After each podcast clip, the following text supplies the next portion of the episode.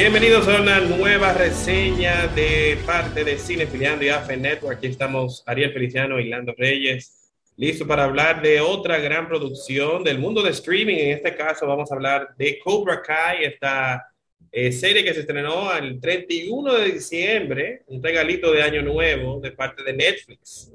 Ariel, eh, esta serie se ha mantenido todos estos días en los primeros lugares, tanto de Estados Unidos como de República Dominicana y muchos otros países, pero ¿qué te pareció a ti de forma inicial? Mira, increíblemente eh, le quitó el número uno a, a, The Witcher, a la segunda temporada de a The, Witcher, a Don't Look a, Up. Y a la segunda temporada de, de, Emily in Paris. Eso, eso me sorprendió bastante porque sí. en, son públicos diferentes. Claro, y, y, no, y en inicio cuando, cuando se anunció esa serie, yo mismo pensaba, yo, ¿quién va a ver esa serie? O sea, de que como se... que ahora en este momento, de, de Navidad, nadie está con eso.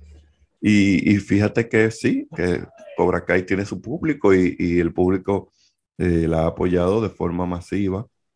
A sí. mí particularmente, esta temporada me agradó. Mm, entiendo que es una mejora significativa en comparación con la tercera, que mucha gente se quejó de que bajó un poquito la calidad porque era la primera vez que Netflix asumía la producción y mm. quizá ellos no estaban tan seguros de, de, lo, de, lo, que estaban haciendo y de todo porque las dos primeras temporadas fue, fue la gente de YouTube que la trabajó. Sí, fueron muy buenas, muy buenas. Yo estoy contigo en el que me agradó esta temporada, me sorprendió incluso en algunos aspectos porque yo noté como más humor o sea, como ciertas dosis, un poquito más de humor que en otras temporadas, eh, particularmente con el personaje de Johnny, de William Sapka.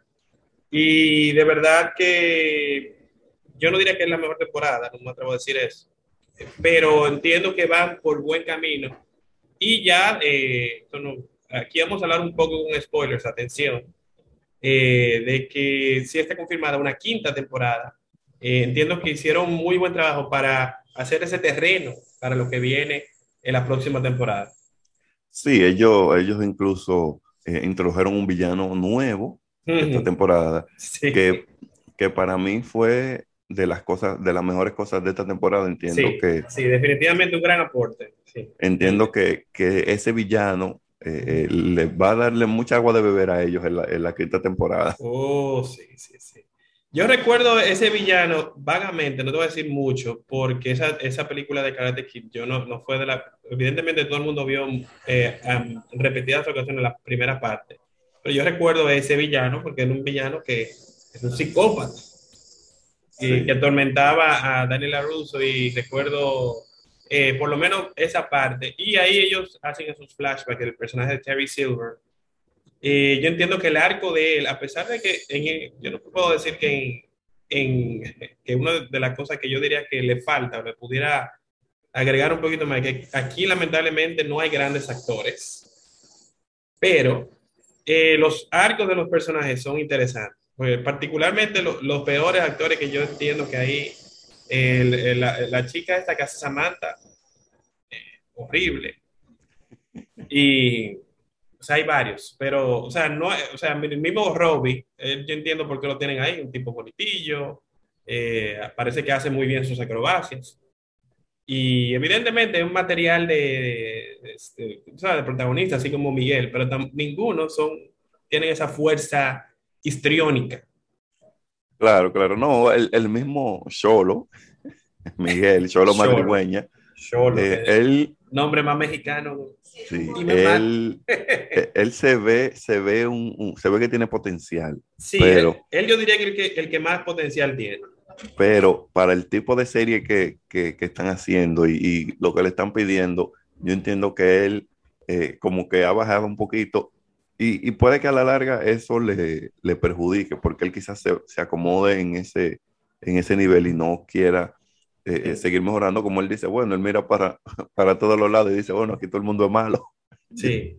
No, no, pero si tú supieras que el personaje de Miguel es el que, vamos a decir, que tiene el arco más, eh, vamos a decir que más interesante a futuro, porque su personaje queda eh, de, cierto, de cierto punto a, en un viaje.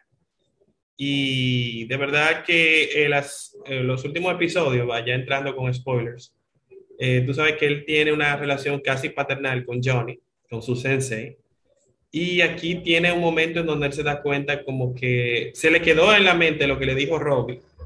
Y, y evidentemente se dio cuenta como que sí, a pesar de que lo, que lo de él sea genuino, lo de Johnny sea genuino, sí él está tratando de llenar ese vacío de, de lo que no pudo hacer con su hijo. Claro, claro.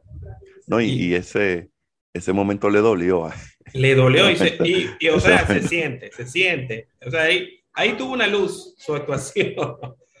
Eh, y de verdad que yo entiendo que esta temporada, lo que tú decías del villano, eh, los flashbacks con, con, Johnny, con John Chris también, eh, entiendo que el arco de su personaje también fue particularmente interesante.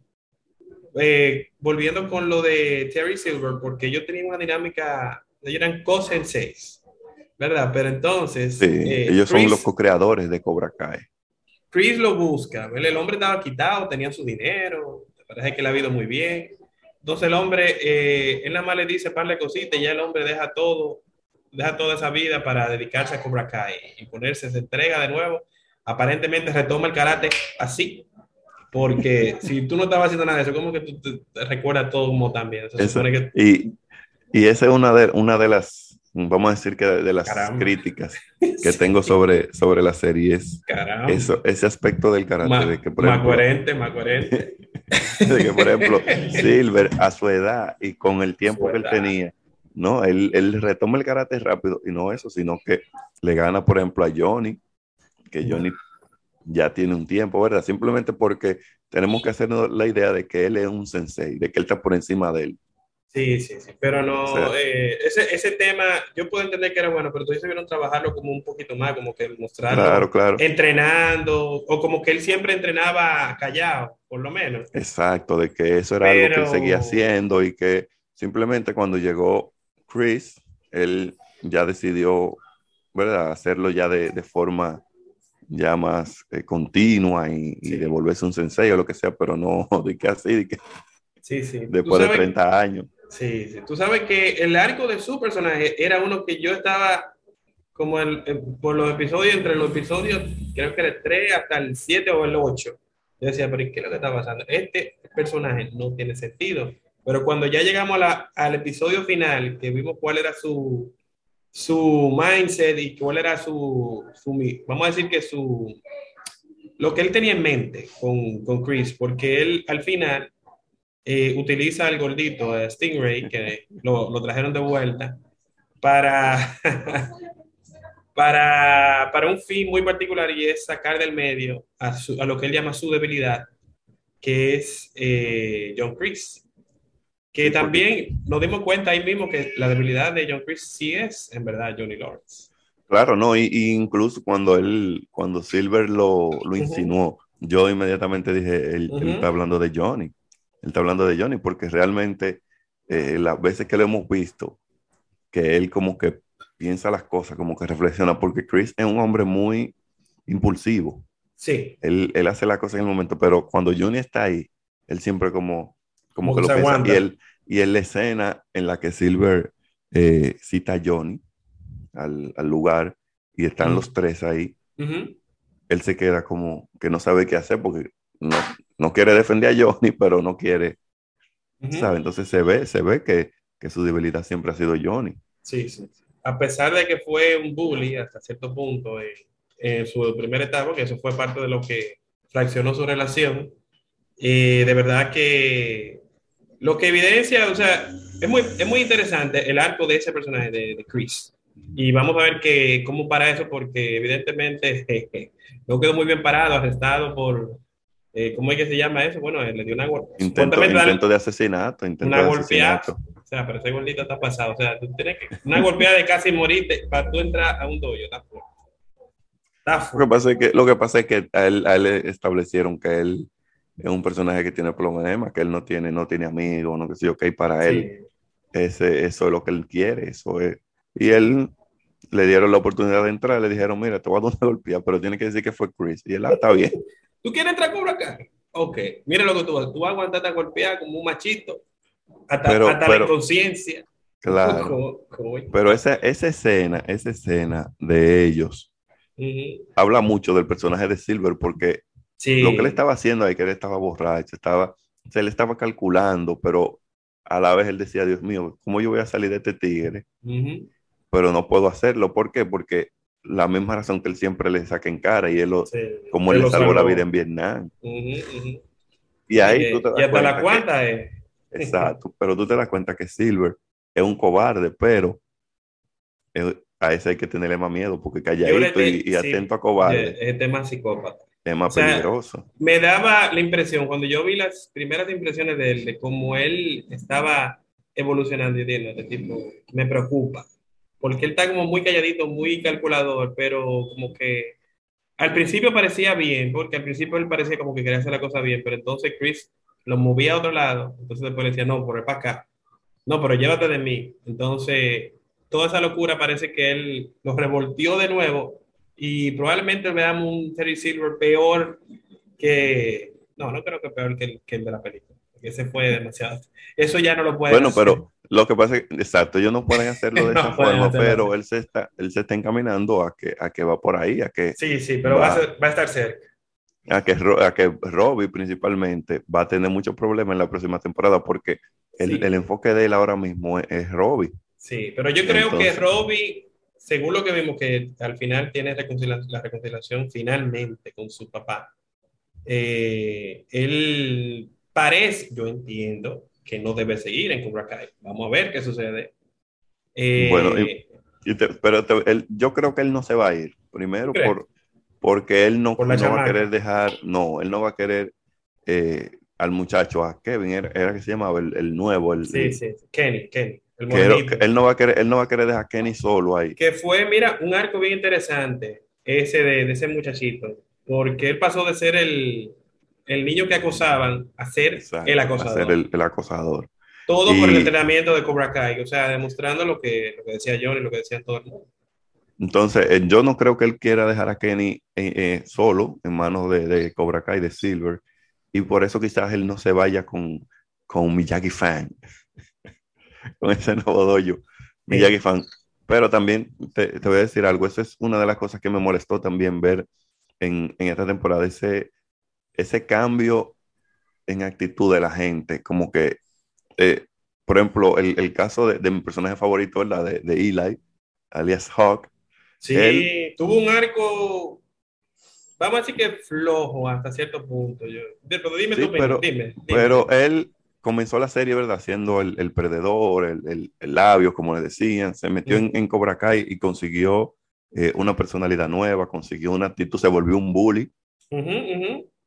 Entonces, después se une de nuevo a, esta gente, a Johnny y, a Daniel, y le baja un poco, ya no, sigue siendo un bullying porque él le hace bullying a Kenny y, a otros.